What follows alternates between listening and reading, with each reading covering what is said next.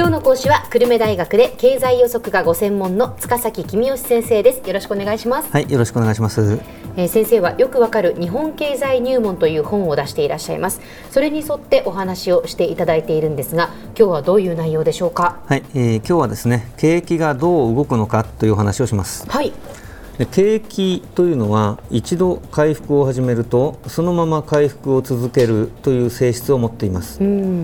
物が売れるようになると企業が生産を増やすので、えー、人を雇いますよね、はい、と雇われた人は給料がもらえるので、えー、また物を買いますよね、えー、でこうしてますます物が売れるようになっていくというわけですね、はい。え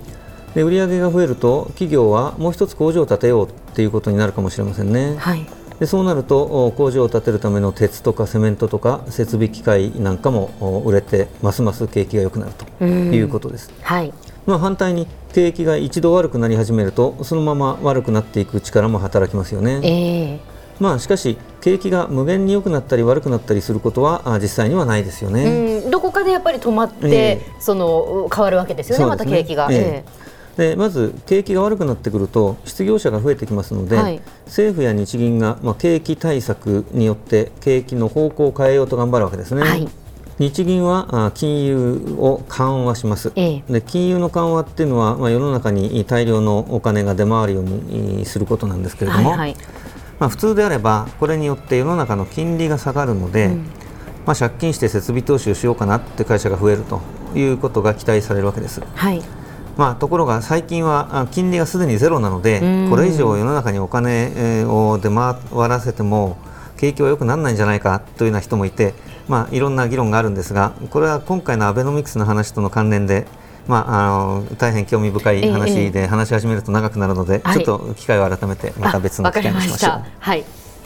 まあ、その日銀はまあ金融を緩和しますよね、はい、政府はどういう対策を取るんですか、はい、政府はですね公共投資によって景気の回復を図るわけですね。はいまあ、公共投資っていうと無駄が多いとか景気回復に役立たないとかいう人が多くて最近あんまり人気がないんですけれどもただまあ失業者を雇うわけですから景気の回復に役立つことは間違いないわけです。で反対に景気が良すぎてインフレが心配な時には、日銀が金融を引き締めて景気をわざと悪くすることもあります。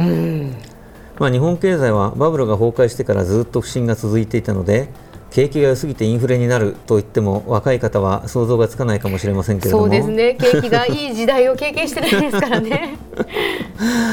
まああの歴史の教科書を読んでいただくとですね、はい、あの景気が良くなると売り手が強気になって値上げをしたり、うん、労働組合が強気になって賃上げを要求したりするのでインフレになりやすいのですね。うん、はいでインフレが心配な時に政府が何をするのかというと政府は特に何もしません、はい、インフレが心配だから増税しますということが、まあ、理屈の上では考えられるんですけれども、ね、増税するためには国会で長い間審議をしなきゃいけませんし増税が決まったからじゃあ明日から税金上げますってわけにもいかないので。タイミング的に間に合わないんですね。なるほどなるほど。で下手をすると増税をした頃にはもう景気が悪くなっちゃったっていたっていうこともありえるので、まあ、まあこれはそうなると国民にとっては大変なことになりますからね。ねやめていきましょうっていうことになってるわけです。えー、まあでもその政府や日銀が何もしなくてもリーマンショックみたいなことが起こって景気が悪くなるっていうこともありますよね。その通りです。あの事実リーマンショックの時はあ政府や日銀は何もしませんでしたけども、外国の景気が悪化して日本からの輸出があ急に減ってそれで日本の景気が悪くなったわけですね。うん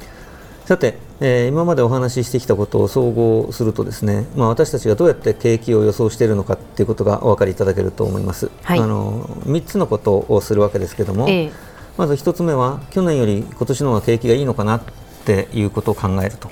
今で言えば去年よりいいだろうと、うん、そうすると来年はきっともっと良くなるよねって、えー、とりあえず言っとこうかなということになります。はい、であとはですねインフレが心配で政府や日銀が景気をわざと悪くさせるような可能性があるかなって考えるんですけども、ええ、それはちょっと今のところありそうもないですよね。うん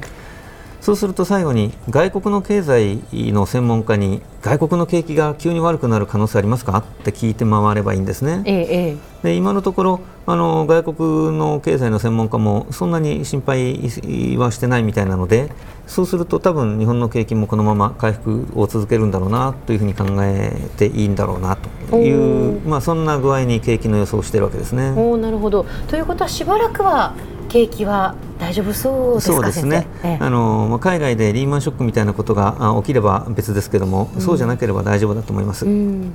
さて、えー、景気が自分では方向を変えないということは景気を見る上で今の方向がとても重要だということになりますね。はい。例えば政府が景気対策を取って景気が下向きから上向きに方向を変えたとします、うん、でその直後は景気の水準は低いです、はい、まあ、別の言い方をすれば景気は悪いです、ええ、しかし方向は上を向いています、うん、でこうした時に政府は景気回復宣言というのを出します。景気は回復し始めましたよって、えー、宣言するわけですね。はいはい、でこれを聞くとですね、えー、政府はちっとも分かってない。景気はちっとも良くないぞと言って、えー、怒る方結構多いんですけれども、政府は方向の話をしているので水準として景気が悪いということは分かってるんですね。はい今はまだ景気は悪いけれど方向は上を向いているからしばらく待てば景気は良くなりますよと言ってるだけなんですね。そういうことなんですね。えー、景気回復宣言っていうのはあくまでもその今の景気ではなくて今後のその方向っていうことなんですね。そうです、そうです。はい。えーあの重たい病気にかかって高熱にうなされてですね、えー、目が覚めたらお医者様が命は助かりましたよ。無理をしなければいつかは退院できますよ。とおっしゃってくれることありますよね。そうですね。でそういう時患者さんはありがとうございましたって言いますよね、はいはい、先生私はちっとも元気じゃありませんって怒る人いませんよね。確かに。まだ入院しているけれども、ね、でももう回復に向かってるわけですからね、ね、ですからあの病気の時はあの水準ではなくて、え方向をみんな大事に思うわけですね。景気も同じですから政府が景気回復宣言を出した時もしばらく待てば景気は良くなるんだなと考えて素直に喜んでいただいていいんじゃないかと思います。わかりましたでは先生今日のまとめをお願いします。はい。景気は自分では方向を変えません。政府日銀が方向を変えるか外国の景気などによって方向が変わるかどちらかです。政府の景気回復宣言は景気の方向が上を向いたことを示すもので水準として景気が良いということではありません。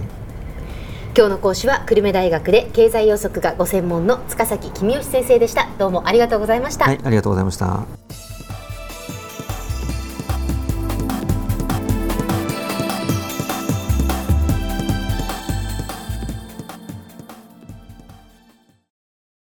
ゾクゾクグイグイメラメラつながる。ゾワゾワ。ハラハラ。メキメキ。つながる。ズキズキ。モワモワ。ホカホカつながる。キリキリ。ザワザワ。キュンキュン。ガンガン。ワクワク。ウズウズドキドキ。ルンルンバクバク。九州人のいろんな気持ちつなげます。九州から輝こう。キラキラつながる。 QTnet